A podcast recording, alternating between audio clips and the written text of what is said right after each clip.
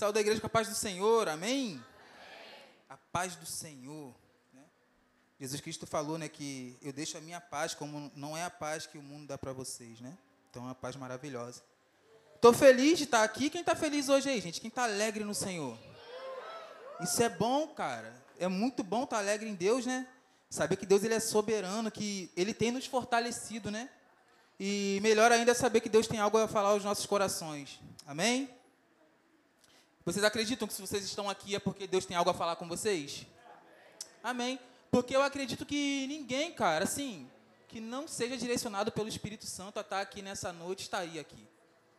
É, eu lembro muito na época de recém-convertido, eu pensava muito, ah, cara, não vou para a igreja hoje não. Quinta-feira, futebol rolando na praça.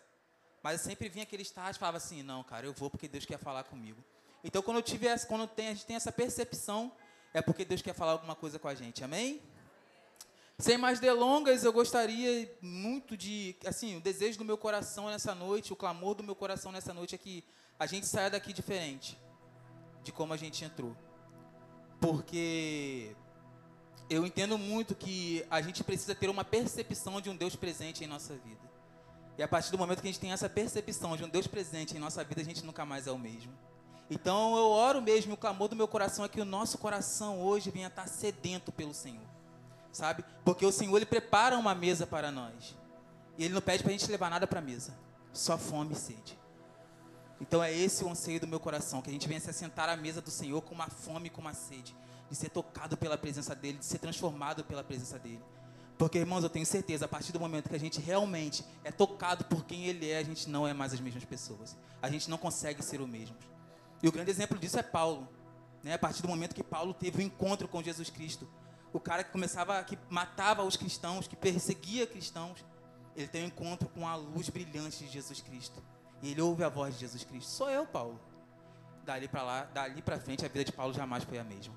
Sem mais delongas, vamos abrir a nossa Bíblia no livro de Gênesis, capítulo 3, versículos 23 e 24.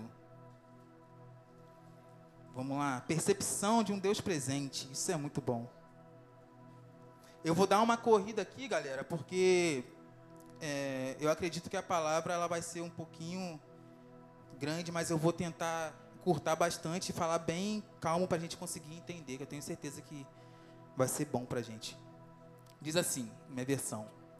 O Senhor Deus, portanto, os lançou fora do jardim do Éden, para cultivar a terra da qual fora tomada. Assim ele expulsou o homem e colocou no leste do jardim do Éden querubins e uma espada flanejante que soltava, que se voltava a todos os lados para guardar o caminho para a árvore da vida. Até aqui. É, aqui, a primeiro olhar, né, aos nossos olhos naturais e humanos, a gente pensa o quê? Poxa, que ruindade de Deus. Tirou Adão e Eva lá do jardim. Pô, um jardim bom daquele, tinha um monte de fruta legal, era fresquinho. E o melhor, no final da tarde, Deus ainda descia para trocar uma ideia com Adão. Por causa de um erro, Deus vai lá e tira eles do jardim. Nossos olhos humanos pensam assim. Mas se a gente for olhar com a cosmovisão de Deus, se a gente for olhar com a lente de Deus, a gente vai ver que Deus não estava sendo ruim, Deus estava sendo bom. Porque Deus falou assim para Adão: não coma do fruto do conhecimento do bem e do mal, porque se você comer, certamente você vai morrer. Então o homem, numa desobediência a Deus, foi lá e comeu. Mas a Bíblia diz que dentro do jardim do Éden também tinha a árvore da vida. Então vamos lá se ele comeu o fruto do conhecimento do bem e do mal, e Deus falou que se ele comesse, ele iria morrer. Se ele come o fruto da árvore da vida, o que ia acontecer com ele?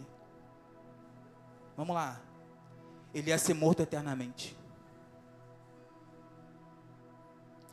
Então Deus expulsa ele do jardim do Éden, não é para castigar, é porque Deus ama ele. É por amor que Deus expulsou ele. E a atitude de Deus de amor não começou ali, não. Começou a partir do momento que ele começa a andar pelo jardim procurando Adão e Adão se esconde. A Bíblia vai dizer que Adão pegou uma folha de figo. Não sei se vocês já viram uma folha de figo.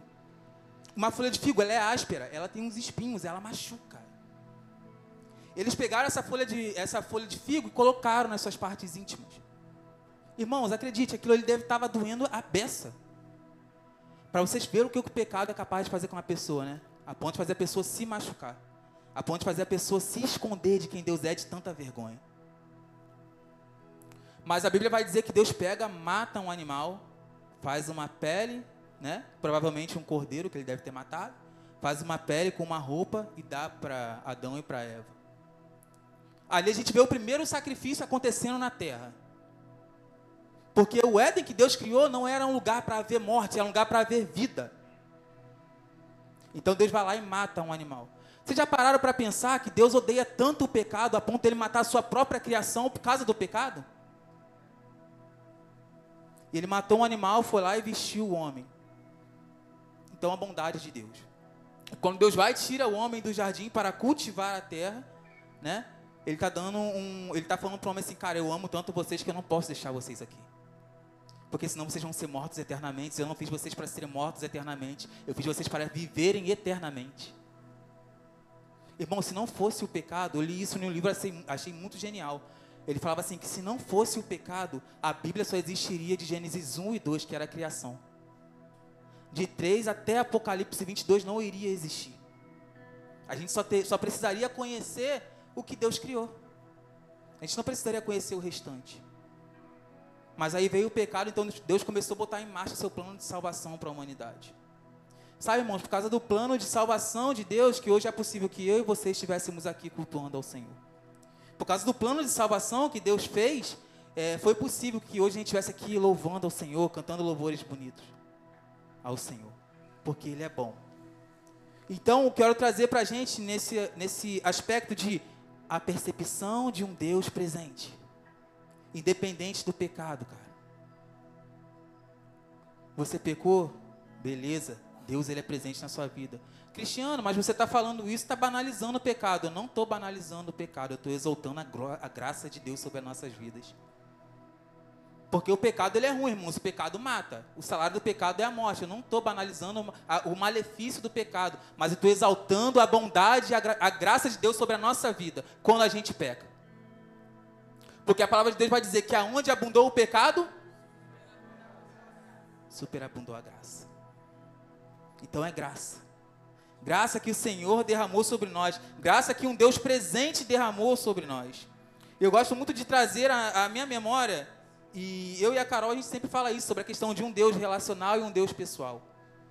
Eu gostaria que vocês abrissem a Bíblia de vocês no livro de Êxodo, um livrinho só para frente, capítulo 3 versículo 7 e 8. No versículo 8 a gente só vai ler a parte A. Diz assim, a minha versão. E o Senhor disse: Certamente eu vi a aflição do meu povo. Olha, rap, rap, é, rapidinho. Ele viu, certamente ele viu a aflição do, do povo dele. Eu vi a aflição do meu povo, que está no Egito, e ouvi o seu clamor por causa dos seus capatazes. Pois eu conheço os seus sofrimentos e eu desci para libertá-los das mãos dos egípcios e para fazê-los sair daquela terra para uma terra boa e grande, é, para uma terra que emana leite e mel. Até aí. Aqui tem três palavrinhas muito chaves, cara, para a gente entender como Deus ele é pessoal, ele é relacional. Ele fala que ele ouviu o clamor do povo dele. Ele falou que ele conhece o sofrimento do povo dele. E a mais espetacular, ele falou que ele desceu para libertar o povo dele. Irmãos, eu não sei o que você está passando na sua vida, mas uma coisa eu tenho certeza absoluta: que ele ouve o seu clamor. Tenho certeza absoluta que ele vê o seu sofrimento. E sem dúvida que ele desce para atender ao seu favor. A partir do momento que você se coloca nesse lugar de clamar a ele, ele se levanta do trono e desce para atender o seu clamor. Porque ele é fiel, cara. Ele é fiel, ele é fiel a ele mesmo, e a Bíblia diz que ele não pode mudar quem ele é. Isso é a essência de Deus, a fidelidade é a essência de Deus, é esse Deus a qual eu e você servimos. É esse Deus a qual eu e você chama de Pai. E isso tem que trazer fortalecimento, tem que gerar mais sede e fome no nosso coração para querer conhecer mais de Deus. Vamos lá, percepção de um Deus presente. Mesmo livro, Êxodo capítulo 13, versículo 21 e 22.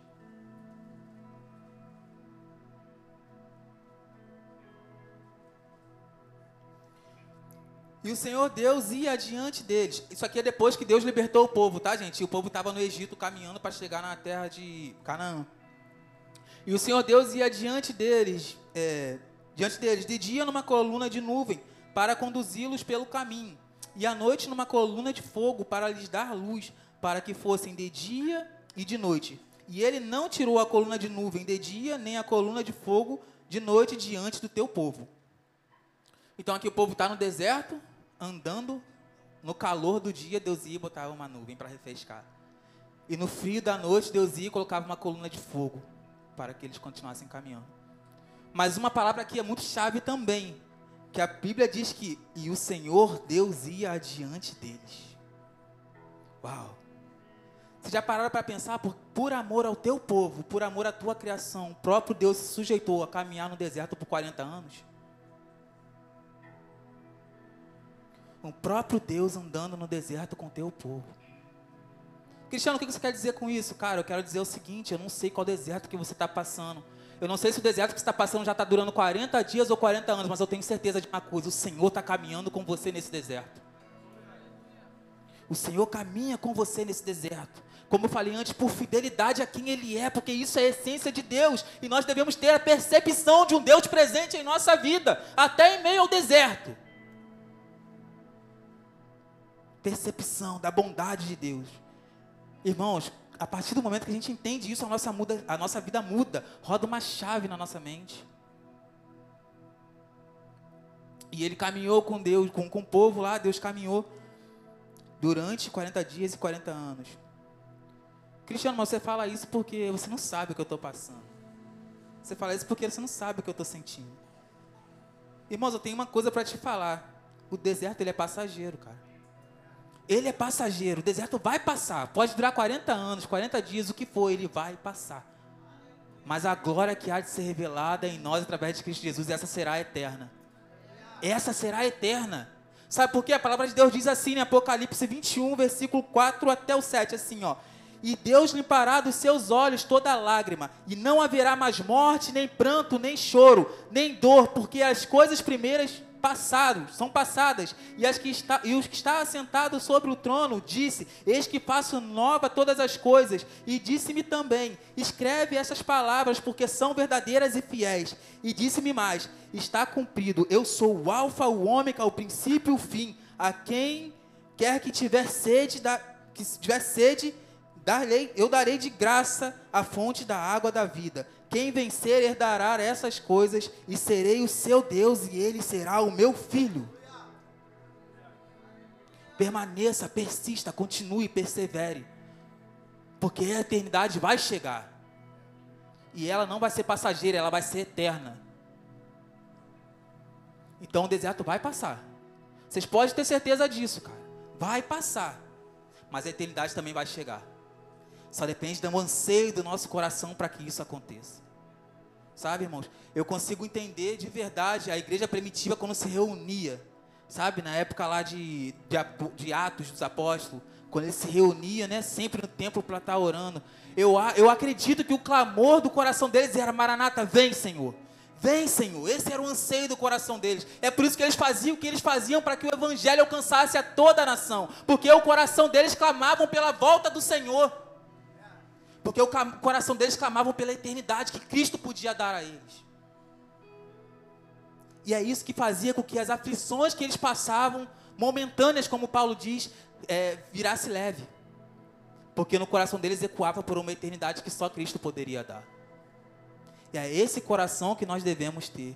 Um coração que, que anseia pela eternidade que há em Cristo. Percepção de um Deus presente. Você está passando no deserto? Beleza, vai passar. Mas deixa eu te falar uma coisa que talvez você ainda não se atentou. O deserto ele é passageiro, certo? Mas o tempo que a gente permanece nesse deserto também só depende da nossa atitude. Porque não sei se vocês sabem, mas o povo, os hebreus, era para eles permanecerem no deserto 40 dias. Mas eles ficaram 40 anos rodando pelo deserto.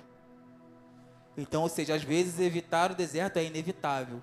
Mas a, a, permanência, a minha permanência nesse deserto só depende da minha atitude. Eu posso rodar pelo deserto 40 dias ou 40 anos. Só vai depender de mim. e de como meu coração vai estar diante de Deus. Por que, que eles ficaram 40 anos? O que, que aquele povo fazia, gente? Que povo ingrato. Já pararam para pensar que de manhã eles tinham maná para eles comer? Era como se Deus se vestisse de garçom e viesse servir comida para eles. E eles reclamavam. Da rocha saía água. E eles reclamavam.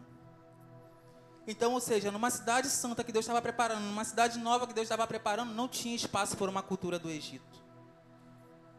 Chegou um certo tempo que eles falaram assim: eu preferia ficar lá no Egito, que lá pelo menos eu comia cebola. Que troca infeliz. Querer continuar sendo escravo. Sabe o que acontece? É que o corpo deles estava liberto, mas a mente continua sendo presa, cara. Sabe, quando Cristo nos chama, quando Cristo nos liberta, Ele nos liberta por completo. Se por um acaso você pensa ou pensou em voltar pelo cativeiro dos pecados que você cometia antigamente, em nome de Jesus, seja liberto por quem Cristo é, porque se o Filho vos libertar, verdadeiramente serás livre. O pecado não é melhor do que a graça de Deus. O pecado não é maior do que a bondade de Deus. O pecado não é mais prazeroso do que a presença do Senhor em nossa vida. Eu falo isso com convicção e propriedade, porque eu já passei pelo mundão, eu sei como é que é é bom, mas não se compara à presença de Deus. Não se compara. Vamos seguir. Vocês estão conseguindo entender a mensagem, gente? Vamos lá, vai ficar melhor.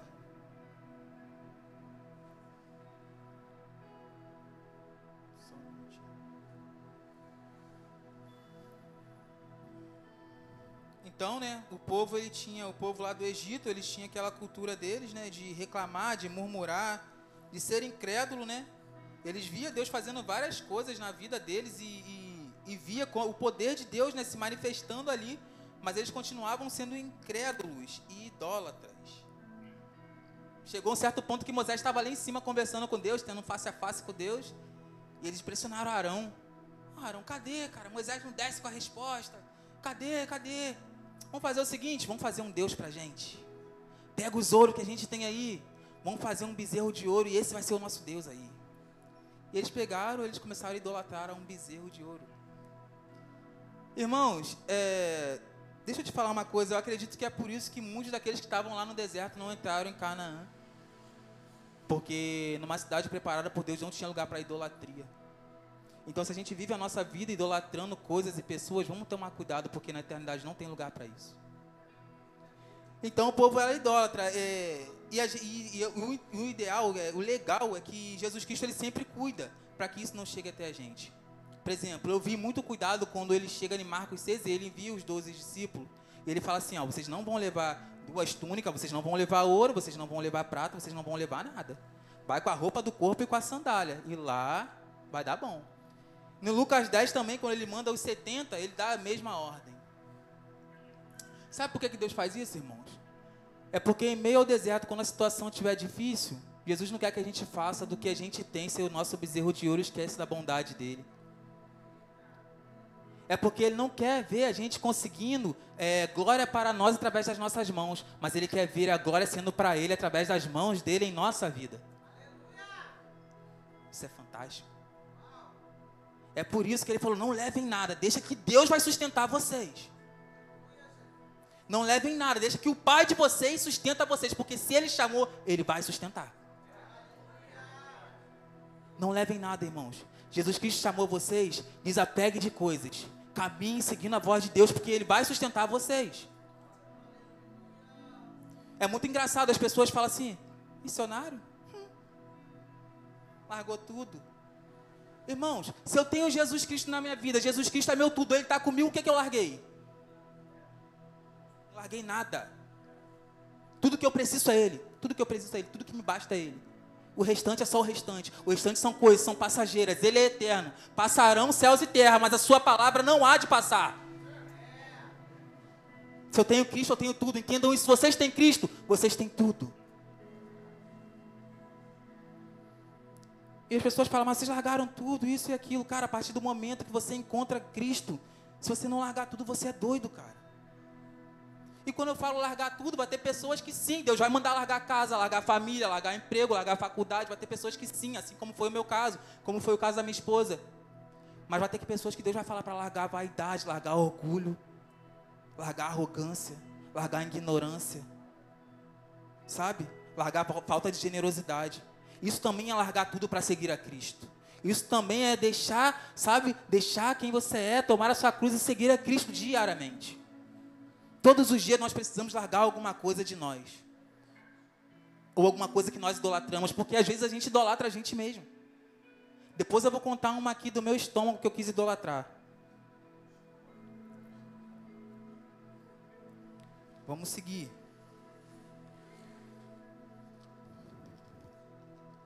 E quando ele vai, ele fala isso para os discípulos, Jesus, né? Ele está falando, cara, sejam dependentes de Deus. Deixa que Deus vai suprir vocês. Eu lembro muito quando eu fui para a base de Jocum Contagem em Minas. Eu fui, irmãos, acreditem, para passar tipo cinco meses, quase seis meses, com uma malinha de 10 quilos e uma mochila.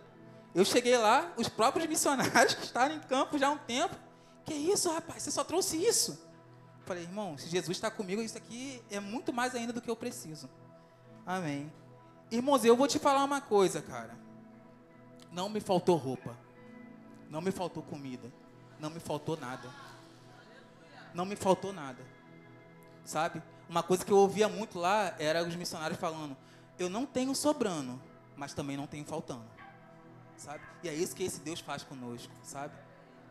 Ele geralmente não vai dar muito mais do que você precisa. Isso eu ouvi, eu peguei para mim. Se vocês quiserem pegar para vocês, amém.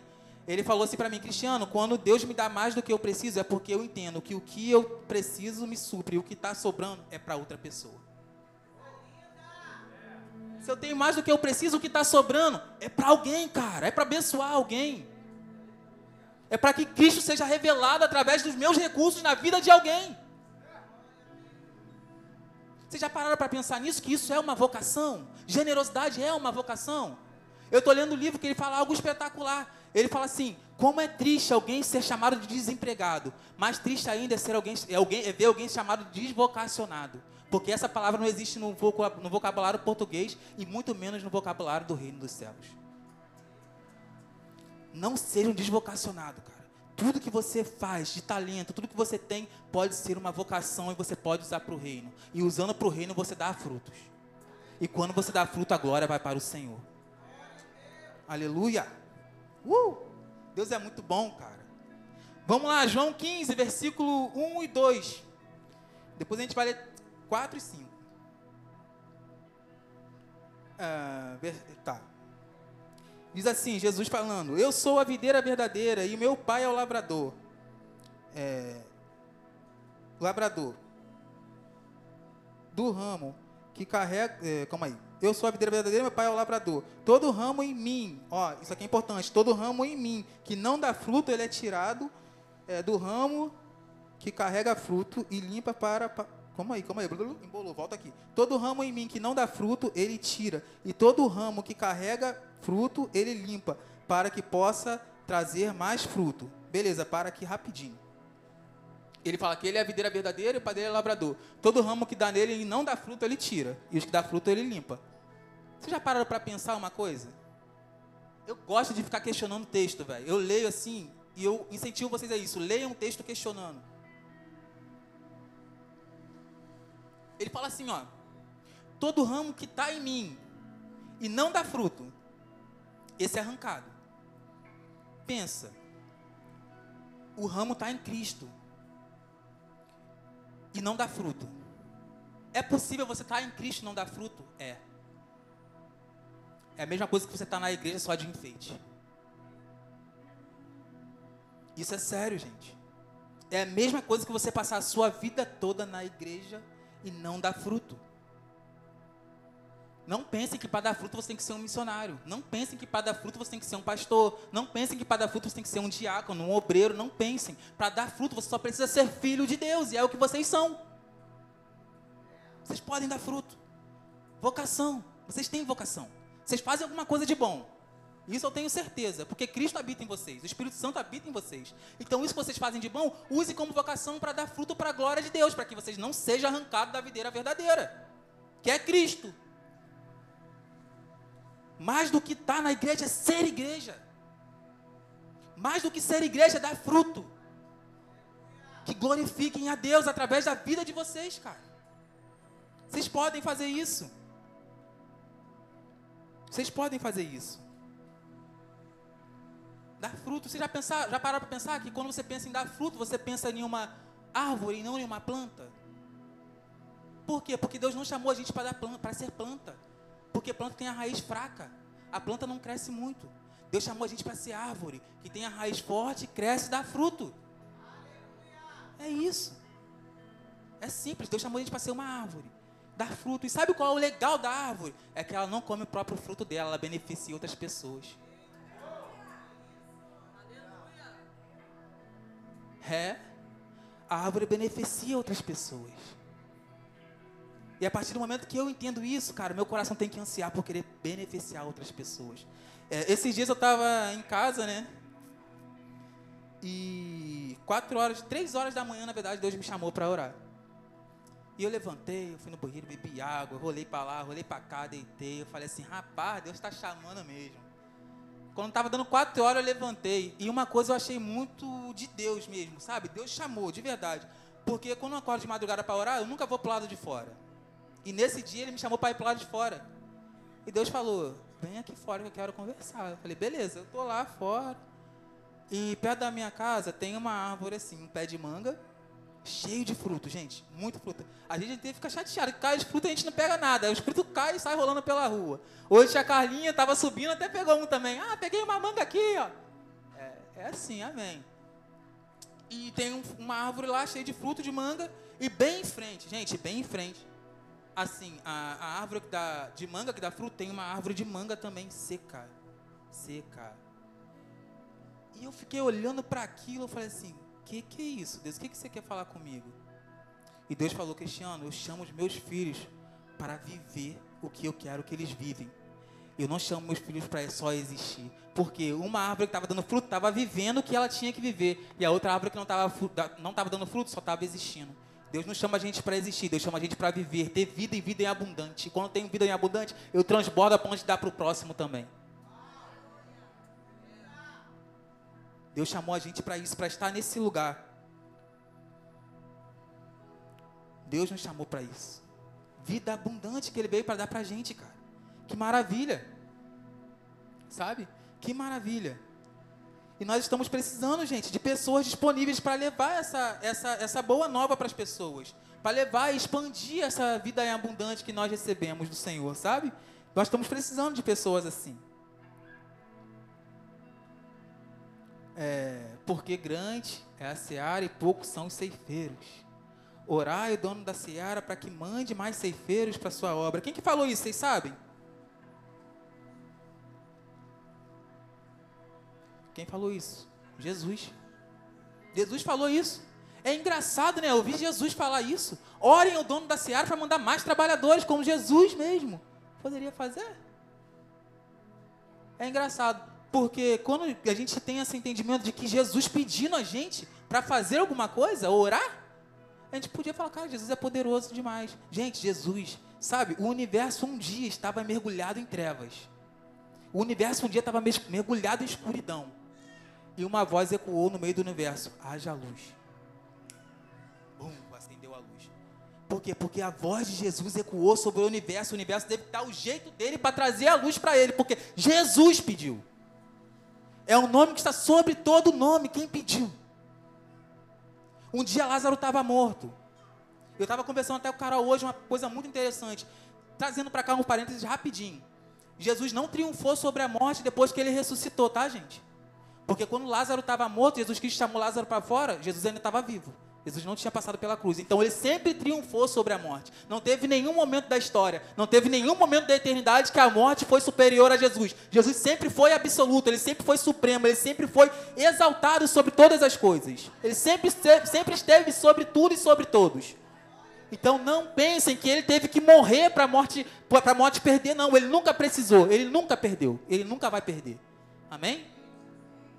Então Lázaro estava morto, Jesus Cristo ele foi com uma palavra. Eu acredito que ele nem fez muito esforço não. Eu não acredito que ele grita, ah, vem Lázaro! Não, eu acredito que ele, Lázaro, vem. Vem para fora.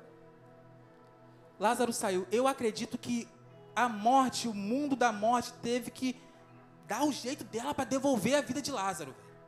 Cara, devolve a vida de Lázaro, porque Jesus Cristo está pedindo. Jesus Cristo é aquele cara que, quando o universo estava mergulhado em trevas, com uma voz, o universo devolveu a luz para ele. Então vamos devolver a vida de Lázaro também. Jesus Cristo é esse, ele é poderoso, cara. Que apenas com uma palavra não há nada que resista à voz dele. Então ele chamou Lázaro. E ó, é legal, tem um pregador que fala isso, né? Ele chamou o nome de Lázaro, porque se ele fala morto, vem para fora. Meu amigo, todos os mortos do mundo ressuscitariam. Tamanho poder de Jesus Cristo, velho. Então Jesus Cristo, ele falou, esse cara que eu acabei de falar aqui, falou, cara, orem para o dono da seara para mandar mais ceifeiros, mais trabalhadores para a sua obra, sabe? Por que ele fala isso? Porque ele chamou eu e você para dar frutos.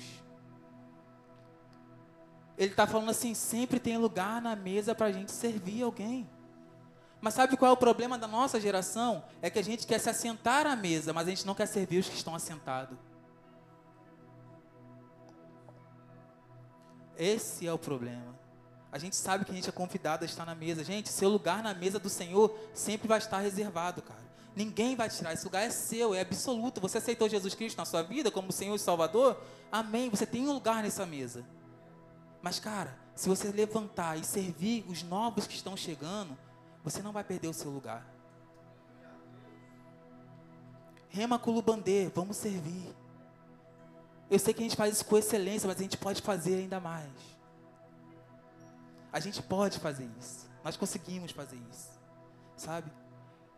Eu e a minha esposa, a gente está no desafio do pão de mel. A gente está vendendo pão de mel para as nossas viagens missionárias. Vocês pensam que é para mim e para ela esse dinheiro? Deus não deixa a gente passar fome, não, sabia? É para a obra do Senhor. E quando a gente chega aqui e fala, gente, a gente está vendendo pão de mel ali atrás. É para a obra do Senhor, cara. É, sabe o que a gente está falando? A gente está convidando vocês a dar fruto junto com a gente. Porque tem lugar na mesa para você servir também. Generosidade, seja isso uma vocação. Nós servimos a um Deus generoso, nada mais justo que a gente ser generoso como Ele é que a obra tem que continuar. Nós estamos precisando de trabalhadores. Cristiano, eu não posso ir, cara, mas eu posso dar oferta para vocês irem. Eu não posso ir com, a, com, a, com meus pés, mas eu posso ir com a minha mão. Eu não posso ir com a minha mão, mas o meu joelho pode ir. Eu posso orar por vocês. Eu posso interceder por vocês. Vamos dar fruto. E essa é uma maneira de dar fruto também. Essa é uma maneira de fortalecer a gente e fortalecer a sua fé. Sabe? Quando o pastor fala aqui do desafio da igreja de aumentar, do carnê, vocês acham que é o que o dinheiro é para ele? É para que a gente dê fruto.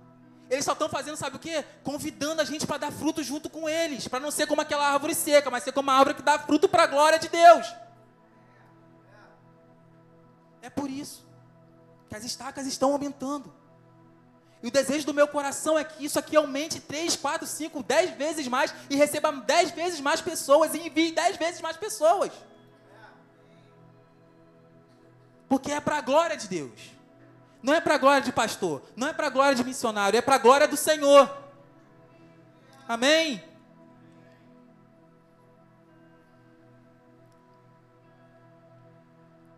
Continuando ainda, Gente, eu queria que a gente tivesse essa cosmovisão.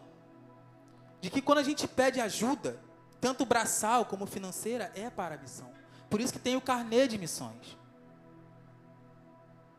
Por isso que às vezes a gente pede pessoas voluntárias para nos ajudar no evangelismo. Se você ainda não sabe, anota aí na sua agenda.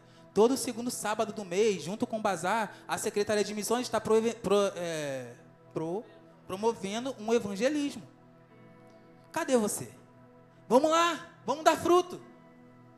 Cristiano, eu não sei falar. Beleza, sabe abraçar? Abraça. Cristiano, eu não sei abraçar. Sabe apertar a mão? Aperta a mão.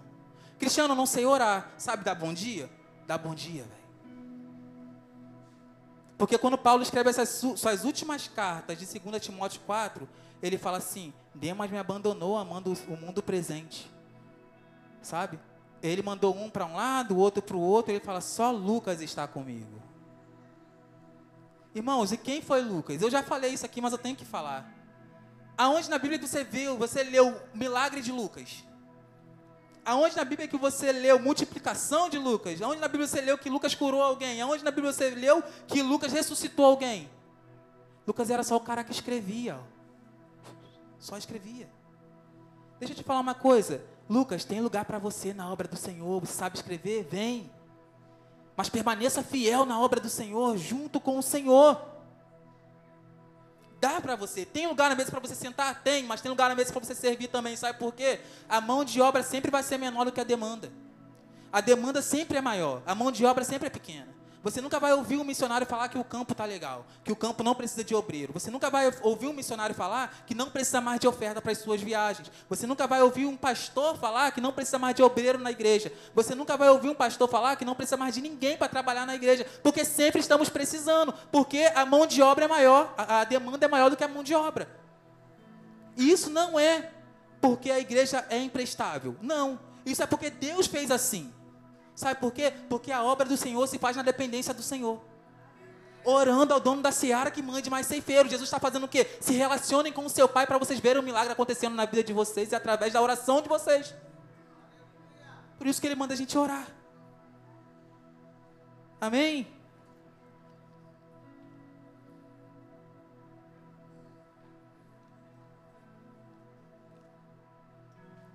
Vamos lá, Marcos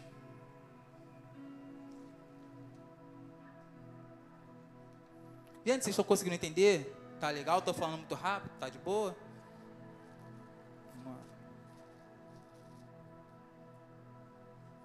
Deus está falando com vocês, irmãos? Vocês estão aprendendo alguma coisa? Amém. Está dando para aprender, né? Deus falou comigo também. Vamos lá, Marcos 11, versículo 12 até 17. Diz assim a minha versão. Opa. É. E no dia seguinte, quando saíram de Betânia, ele teve fome. Está, gente? E avistando de longe uma figueira que tinha folhas, foi ver se talvez pudesse encontrar nela alguma coisa. E chegando. Calma aí. E chegando até ela, nada encontrou senão folhas, porque ainda não era tempo de figos. Então respondendo, então respondendo disse a figueira: Nenhum homem come coma do fruto de ti, de, de ti, daqui em diante para sempre. E os seus discípulos ouviram isso. Vamos lá, mais embaixo, versículo 15. E vieram a Jerusalém, e Jesus entrou no templo e começou a expulsar os que vendiam e compravam no templo, derrubando as mesas dos cambistas e as cadeiras dos que vendiam pombas, e não permitia que nenhum homem carregasse algum vaso pelo templo e os ensinava dizendo: Não está escrito, a minha casa será chamada por todas as nações casa de oração, mas vós a tem feito covil de salteadores. Aqui. O primeiro caso a gente vê Jesus Cristo com fome, indo até uma figueira para pegar um fruto, mas ele não acha fruto. É, e ele amaldiçoou aquela figueira por um seguinte: não era tempo de figo. E se não era tempo de figo, não era para ela ter folha. Jesus Cristo foi lá achando que tinha figo e não tinha, só tinha folha. Sabe? E mais embaixo ele chega no templo e ele vê o que? Um monte de gente vendendo as coisas, né? Vendendo as coisas ali, onde era para ser um lugar de oração, eles estavam fazendo comércio ali na casa do Senhor. Sabe? No caso do figo, na casa do, da, da, da árvore de figo, eu entendo o seguinte, cara: se você não está sendo o que Deus te chamou para ser, não tenta aparentar ser. Porque era isso que o figo estava fazendo. Ele estava aparentando dar fruto, mas ele não estava dando fruto, ele só estava de enfeite com as folhas. Não sei se vocês entenderam o que eu quero dizer. Cara, não aparentam, não, não, não finjam ser o que vocês não são. Porque enquanto a gente brinca de ser crente, o diabo não vai brincar de ser diabo em nossa vida. Então deem fruto de verdade. Se vocês estão mostrando que tem folha, então deem fruto também. Sabe? E no segundo caso, o lugar era para ser casa de oração, mas eles estavam fazendo comércio da casa de Deus. Nas duas questões, Jesus ficou muito chateado, velho. Porque não foi aquilo ali que eles foram criados para ser, dando fio como a casa de, como o templo do Senhor. Não foi criado para ser. E como eu falei antes, cara, nós devemos ser o que Deus nos criou para ser e fazer o que Deus nos, nos criou para fazer. Sabe? Porque a partir do momento que eu entendo que eu tenho que ser o que Deus me chamou para ser e fazer o que Deus me chamou para ser, o meu culto ao Senhor não vai ser mais a mesma coisa. O meu entrar na igreja quinta-feira e sair da igreja quinta-feira não vai ser a mesma coisa. Porque não sei se vocês sabem, mas Deus nos chamou para cultivar um relacionamento com Ele. Isso não é só domingo nem quinta-feira. No Éden, quando, ele, quando Deus dá ordem para Adão cultivar a terra, ele tá, no, te, no texto original ele está falando assim, cultuar. Aí eu quero, assim, pensar e raciocinar com vocês. O trabalho que Deus dava para Adão no Éden era difícil, era pesado? Será que Adão reclamava antes do pecado? Não. Porque no Éden era um lugar de um relacionamento muito gostoso com Deus. Deus falava, Adão obedecia com prazer. Então, quando Deus fala assim, Adão, cultiva a terra ou cultua a terra, é pra, por amor a mim. Então, quando a gente fala que a gente está cultuando ao Senhor, a gente não está fazendo nada mais, nada menos do que cultivando o que Deus deu uma ordem lá no jardim. Então, isso não pode ser só quinta ou domingo, tem que ser todos os dias. Eu tenho que cultuar o Senhor, cultivar uma ordem que Ele deu para Adão e Adão não cumpriu, mas eu quero cumprir. É isso. Essa é, é a intenção. E quando a gente entende isso, nossa vida muda. Nós entendemos para que nós fomos chamados e o que nós devemos fazer. Sabe, irmãos? A partir do momento que você entende quem você é em Deus, você entende o que você tem que fazer para Deus. E o que você tem que fazer para Deus é dar frutos. Ser filho que dá fruto. É fácil. É simples. Dá para fazer, dá para fazer. Percepção de um Deus presente, sabe? É entender esse lugar onde o meu coração está totalmente, totalmente é, repleto de quem Deus é e enche da vontade de fazer o que Deus é sabe? Quando eu consigo entender isso, eu consigo entender a cruz de Cristo. Eu entendo a cruz de Cristo, sabe? Eu entendo por que Cristo foi para a cruz. Porque antes de Jesus ir para a cruz, não sei se vocês leram esse, nesse contexto assim, nessa ordem, porque antes de Jesus Cristo ir para a cruz, o que, que ele faz? Uma mesa. Ele prepara uma mesa. Ele faz a Santa Ceia. E quando eu entendo isso, eu entendo que eu sou filho e eu sei para que eu fui criado, eu sei para que eu fui chamado, eu entendo essa questão da cruz de Cristo, porque antes de passar pela cruz, ele passou pela mesa com os discípulos. Então ele botou os discípulos na mesa, ensinou todas as coisas e depois aconteceu a cruz. Mas só que Jesus Cristo foi para a cruz, morreu, ressuscitou. E alguns discípulos não entenderam que o princípio da mesa. Então Jesus Cristo ressuscitou, encontrou com eles e montou de novo outra mesa. Ou seja, Jesus Cristo repetiu a mesa, não repetiu a cruz. Sabe? Porque mesa é lugar de generosidade, mesa é lugar de compartilhar, mesa é lugar de igualdade, onde todo mundo está sentado e fica no mesmo nível. Mesa é lugar onde ninguém olha o pé de ninguém. E foi isso que Jesus quis, quis ensinar. Vou passar pela cruz, mas gente, não entendam a cruz agora, entendam a mesa primeiro, porque se vocês entenderem a mesa, vocês vão entender o significado da cruz. E a generosidade. Sabe, esses dias eu estava indo ali na Fazenda Clube Bandeira fazer uma, um exercício. E quando eu acabei, tava sol, tava muito quente. Eu falei assim, cara, tô com uma vontade de comer uma melancia, cara. Tô com uma vontade de comer uma melancia. Mas sendo que eu tava com o dinheiro certinho para comprar um legume, uma, um, um legume, um legume? É, um legume.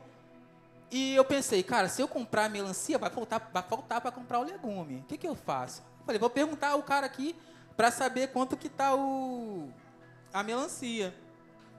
Aí eu fui perguntei, eu falei, moço, tem alguma melancia aí de de cinco reais.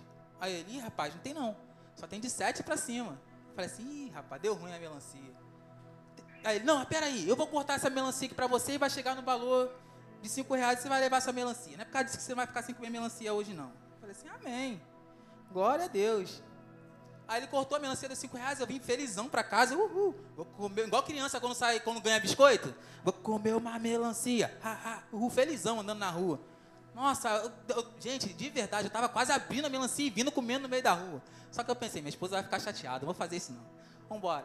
Fui andando, cara, chegando bem ali, tinha uma moça que aparentava estar em situação de rua. E eu passei. Pum. Sabe quando você olha e Deus fala assim, dá para ela sua melancia? Aí eu pensando assim, isso aí é voz, não é minha, não é voz de Deus não, isso é voz minha, rapaz. Saí andando, passei batido, tá Deus? Volta e dá sua melancia para ela. Aí eu, não, não, não, isso aí não é Deus, não, isso aí não é Deus, não. Lá, lá, lá, lá, lá, lá. Mano, saí andando. Gente, estou confessando o pecado, tá? Eu não fui obediente ao Senhor, cara. E eu tô andando, aí Deus veio assim, e ele falou assim: Você lembra da sua meditação de ontem? Que estava meditando sobre compartilhar, sobre o repartir com o próximo. Quando ele falou isso, eu parei, minha perna não conseguiu ir para frente. Eu parei, aí eu fui e voltei. Eu falei, cara, eu vou ter que voltar. Essa melancia, amém. E eu voltei. Mas nisso que eu voltei, eu ainda fui fazendo um teste, né? Eu falei, Deus, olha só, eu vou falar com ela. Aparentemente ela tá de mau humor. Mentira, nem olhei para a cara da mulher. Aparentemente ela tá de mau humor. Se, ela, se eu vou falar com ela, se ela não falar comigo, é porque não é do Senhor para me dar essa melancia para ela. Amém. Cheguei lá. Oi, moça, bom dia. Ela, bom dia, meu filho, que Deus te abençoe. Como é que tá? Não sei o quê. Eu falei, ih, rapaz. É para me dar a melancia, não tem jeito. Aí eu, moço, olha só, eu trouxe uma melancia para a senhora. A senhora gosta de melancia? Eu já fiz assim, toma aqui, a senhora gosta? Ela, não, meu filho, não gosto de melancia, não. Eu gosto de café. Um dia você traz café? Eu falei, tá bom, então um dia eu trago café. Eu peguei, eu voltei. E estou voltando, eu falei, Deus, eu acho que eu te ouvi errado. Não era o Senhor falando comigo. E Deus falando, era eu falando sim. Eu só queria saber onde estava o seu coração. Eu só queria saber quem que era o Deus da sua vida, se era seu estômago ou se era eu. Porque muitas das vezes a gente faz do nosso estômago o nosso Deus, cara. Irmãos, quando eu entendo esse princípio de mesa, sabe o que eu compreendo? Que se eu tenho mais do que eu mereço, eu tenho que esticar a mesa e não levantar um muro. É assim, e isso é funcionar da maneira que Deus quer que a gente funcione. Isso é dar fruto do jeito que Deus quer que a gente dê, cara. E isso alegra o coração de Deus. Porque ali naquele momento, eu estava falando para Deus, Deus, eu entendi o princípio da sua mesa. Eu entendi o princípio da cruz. Para que, que o Senhor morreu na cruz? Sabe? Que a gente foi comprado por um alto preço, cara. E se a gente foi comprado é para a gente funcionar da maneira que a gente tem que, ser, tem que funcionar. Quer ver um exemplo bem claro? Não vou nem muito longe, perto da gente. Jonathan tocando uma guitarra. Jonathan, eu vou te botar para pregar comigo agora um pouquinho. tá tocando uma guitarra. Vamos supor, Jonathan, você comprou uma guitarra nova. Cara, você chega em casa com o seu brinquedo felizão, igual eu quando cheguei com a melancia. Lá, lá, lá, lá, lá. Bah. Você chega em casa, você vai ligar a tua guitarra, mano. Só que você não tem como devolver mais. Você comprou, comprou. Você liga a sua guitarra, a sua guitarra não funciona. Você vai ficar como? Como você vai ficar? Triste, chateado. Ele comprou a guitarra, a guitarra não funcionou. Ele falou: Eu fico triste, chateado. Jesus Cristo te comprou com o sangue dele e você não funciona, como será que ele fica? É, irmãos. Nós fomos comprados, porque a palavra de Deus vai dizer em Apocalipse: Digno é o Cordeiro de receber glória e louvor, porque o teu sangue, ele comprou povos, tribos, línguas e nações. E eu e você estamos inseridos nisso. Nós fomos adquiridos pelo sangue dele. Então, nada mais, nada menos do que a gente funcionar de acordo com a vontade dele. Sabe por quê? ele fica triste, chateado também.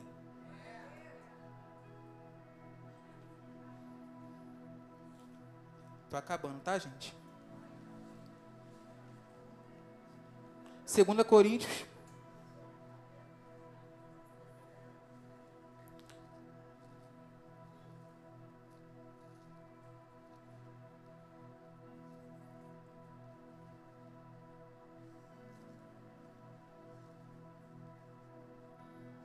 Irmãos, vocês são livres para estar na casa do Pai de vocês e, sabe, deixar o Espírito Santo fluir através de vocês, cara. Se Deus está falando com vocês, vocês fiquem, tenham liberdade, cara, sabe? Uma vez eu vi em um culto lá em São Paulo, é, no começo do culto, o cara fez o apelo, nem começou, fez o apelo, sabe? A galera chorando, aceitando Jesus no começo do culto. Eu entendo que isso é entender a liberdade que nós temos em Cristo, sabe? Esse é o momento que Deus está falando com vocês. Esse é o momento da gente olhar para dentro da gente e ver a nossa vida como cristão, como pessoas que foram compradas pelo sangue de Jesus Cristo, como pessoas que têm a eternidade, sabe, à vista. Tá bom? 2 Coríntios 11, 22 a 28, diz assim: Eles são hebreus? Eu também. Eu também sou. São israelitas? Eu também sou. São sementes de Abraão? Eu também sou. É. Eles são ministros de Cristo? Eu falo como um tolo eu sou mais. Em trabalhos mais, em, mais abundantes, em açoites, é, como aí? Em açoites acima da média, em prisões mais frequentes, em perigo de morte muitas vezes. dos judeus, é, dos judeus cinco vezes recebi 40 açoites, exceto um. Deixa eu só explicar uma coisa aqui. Antigamente, por lei, quando um prisioneiro era preso, ele, por lei, ele só poderia receber 40 açoites. 40. Não poderiam bater mais, porque as cicatrizes dele não sarariam e seria desumano bater mais. Então, quando ele fala assim, eu recebi 40, exceto um, 39 açoites, foi porque no dia seguinte eles me bateram mais. Vocês imaginaram? Paulo com as costas em carne viva. Ele só poderia, o, o, o, os acusadores dele só poderiam bater nele depois que ele cicatrizasse daquelas cicatrizes. E não antes. Então, Paulo, com as costas feridas, no dia seguinte tendo que apanhar mais vezes. Isso aconteceu cinco vezes na vida de Paulo. 40 exceto um. Eles deixavam de dar só uma para poder bater em Paulo no dia seguinte. É Paulo, o maior missionário da igreja, falando isso. Vamos continuar. Ah, três vezes fui açoitado com varas, uma vez eu fui apedrejado, três vezes sofri náufrago. Uma noite e um dia passei nas profundezas, em viagens muitas das vezes, em perigos de águas, em perigos de ladrões, em perigos da minha própria nação, em perigo dos pagãos, em perigos na cidade, em perigos no deserto, em perigos no mar, em perigos entre os falsos irmãos, em exaustão, em dor, em vigílias e muitas vezes em fome, em sede, em jejum, muitas das vezes no frio e na nudez, além das coisas exteriores, o que vem sobre mim diariamente, o cuidado de todas as igrejas. Cara, estamos diante do maior missionário da história falando isso. Ele passou por tudo isso. Sabe o que eu entendo, irmãos? Que satisfação ministerial é você chegar no final da tua vida e poder falar: eu fiz o que eu tinha que fazer, eu fui quem eu tinha que ser, independente da circunstância que eu passei. Eu combati um bom combate, eu encerrei a carreira, eu encerrei a carreira e guardei a fé. É essa a convicção que nós temos que fazer. Sabe por que Paulo ele fala isso com muito orgulho? Porque ele tinha percepção de um Deus presente na vida dele. Ele sabia que aquele deserto era passageiro, mas a eternidade que aguardava ele era eterna. Por isso que eles viviam, sabe, a igreja primitiva daquela época vivia com o coração pulsando por Jesus Cristo. Eles viviam todos os dias como se Jesus Cristo fosse voltar amanhã. E muitas das vezes a gente vive como se Jesus Cristo nem fosse voltar, cara. Porque se a gente viver como se Jesus Cristo vai voltar amanhã, com certeza a gente vai querer ter alguma coisa para apresentar diante dele. E a pergunta que eu tenho que fazer é: o que, que nós temos na nossa mão para oferecer diante do Cordeiro Santo, que comprou a gente com seu sangue precioso? A pergunta que eu tenho que fazer diante das palavras do maior missionário da, da igreja é: sabe, Será que eu estou sendo quem Deus me, me, me tirou para ser, quem Deus me escolheu para ser? Será que eu estou fazendo o que Deus me chamou para fazer? Ou será que eu estou tão ocupado com meus ativismos? Ou será que eu estou tão ocupado com as minhas coisas, com as minhas prioridades? A ponto de entender que dar fruto para a vontade, para a glória dele é uma prioridade. Gostaria de chamar o louvor. Eu estou encerrando. Irmãos, eu gostaria que você olhasse para dentro de vocês mesmos, sabe? Eu não estou chamando ninguém para ser missionário aqui, não. Tá? Eu não estou chamando ninguém aqui para largar o trabalho, não. Em nome de Jesus, não faz isso se Deus não mandar. Mas se Deus mandar, eu vou ser o primeiro a incentivar você. Eu estou chamando você para olhar para dentro de você, cara, e saber se você está sendo o que Deus mandou você ser.